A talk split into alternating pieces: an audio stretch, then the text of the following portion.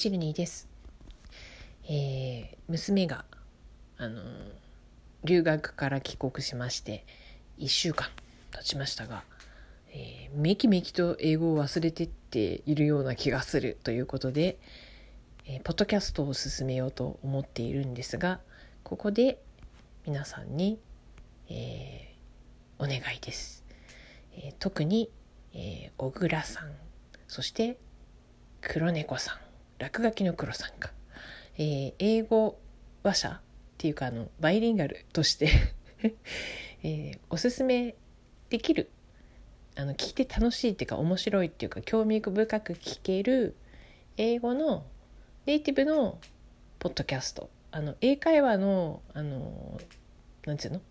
教えるようなのではなくて英語話者が発信しているポッドキャストでおすすめのものがあったらコルインじゃないボイスメッセージでぜひ教えてください私も参考にさせていただきたいと思いますそれでは